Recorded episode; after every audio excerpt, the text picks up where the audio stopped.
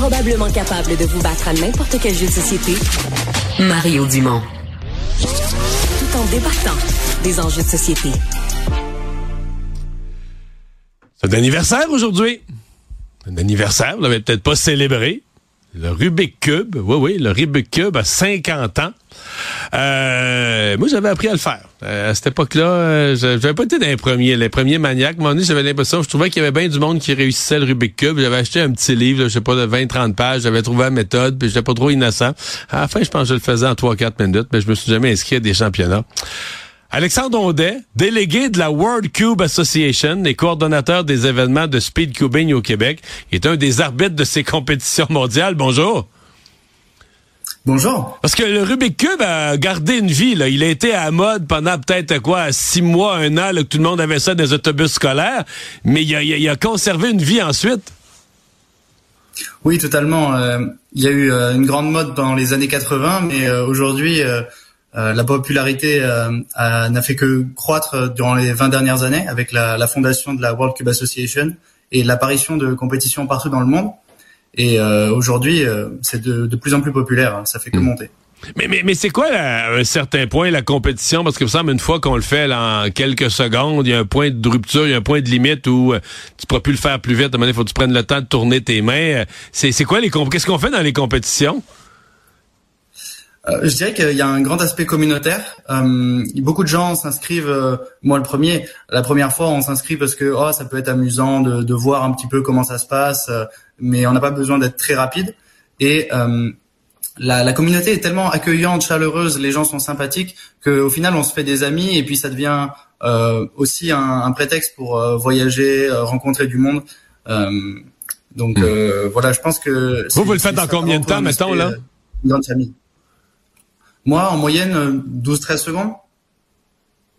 OK, puis tu avais dit pas très vite. OK, ça c'est pas c'est pas un niveau compétitif, c'est pas très vite ça. Non, bah les, les, les, gens qui gagnent les compétitions en général euh, font euh, très souvent des, des, moyennes sous les sous les 10 secondes, on est plutôt vers du, du 6, du 7. Ouais.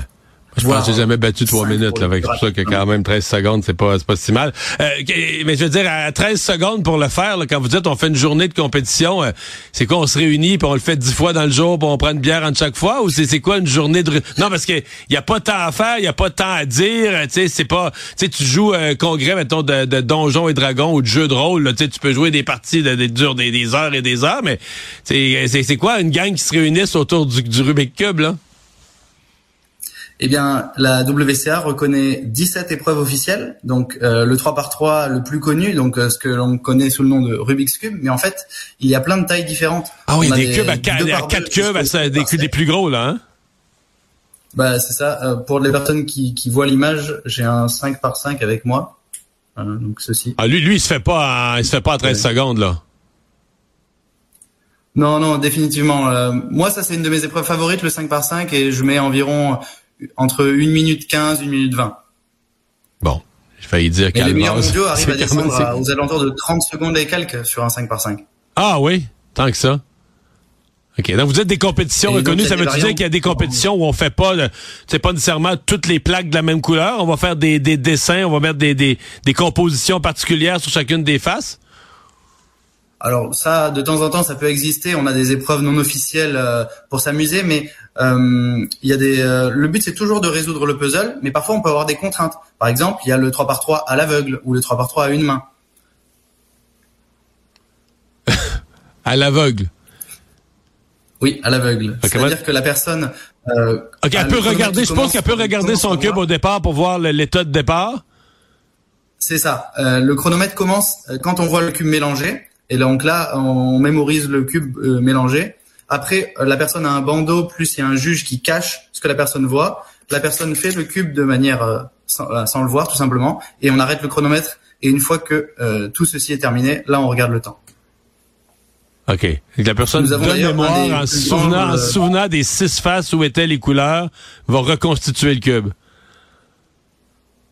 Ouais, exactement. En fait, on, va tracer où, les pièces vont et euh, se faire un, chemin mental pour ensuite le résoudre. On a d'ailleurs un des plus grands compétiteurs euh, mondiaux euh, qui, est, québécois et, qui est à Montréal. Donc, les personnes qui viennent en compétition à Montréal peuvent avoir l'occasion de, de le voir à l'œuvre.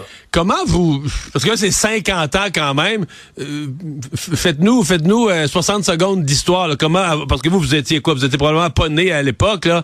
Euh, comment c'est apparu, comment c'est apparu, comment c'est devenu populaire, pourquoi c'est revenu, c'est quand même spécial. Parce que moi j'ai connu ça, c'est complètement différent. Moi j'ai connu ça là, tu sais c'est apparu, tout à coup t'as vu une ou deux personnes avec ça, c'était à mode. À un moment donné t'en demandais un à tes parents, puis là ben là dans l'autobus scolaire, à un moment donné tout le monde faisait le Rubik's puis ça a disparu, je vous jure vous pouvez pas croire à un moment donné, là, en l'espace de, comme des affaires à mode, en deux, trois semaines, ça existait plus, ça a disparu. Mais là, c'est réapparu au fil des années. C'est comme ça a comme une nouvelle vie, là. Et comment vous, vous la voyez, l'histoire, de votre point de vue, plus jeune, là? Je, pense, je pense qu'il a jamais réellement complètement disparu. En fait, euh, c'est surtout, euh, je pense que c'est, d'ailleurs, faut savoir que c'est le jouet le plus vendu au monde. Ah oui? Donc, euh, c'est quelque chose qui a qui a traversé les âges et qui s'est déplacé en fait. Là où c'était plus à la mode, euh, euh mettons au Québec, euh, ça pouvait être la mode ailleurs dans le monde, etc. Et donc c'est, je pense que c'est c'est quelque chose d'assez cyclique au final. Et puis ça a l'avantage de de tous ces de tous ces jeux euh, un peu indémodables que, que, ça peut être compris et fait par des personnes de tout âge et tout horizon. vraiment, on peut apprendre ça à quelqu'un, un enfant vraiment de deux ans. J'ai vu des enfants de trois ans réussir à faire un ah, cube. C'est pour dire. Et après, euh, on peut faire ça avec euh, ses grands-parents aussi. Euh, il y a des défis qui, qui impliquent peut-être moins la vitesse, mais plus la réflexion. donc c'est vraiment quelque chose, je hmm. pense, qui peut connecter les générations et c'est aussi ce qui participe à son succès. Oh, S'il nous reste 30 secondes, je vous en donne 5 pour le mêler, puis 25 pour le refaire. Vous êtes capable?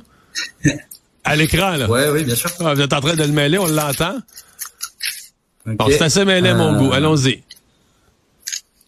J'ai pas demandé à l'aveugle, je suis généreux. C'est dur de cadrer et de résoudre en même temps. Hop, on voit des lignes se faire, là, ça approche. Hop. Bon, ça applaudit en régie. Euh, impressionnant, c'est vraiment le fun. Alexandre Audin, merci d'avoir été avec nous. Merci beaucoup. Au revoir. Bonne journée.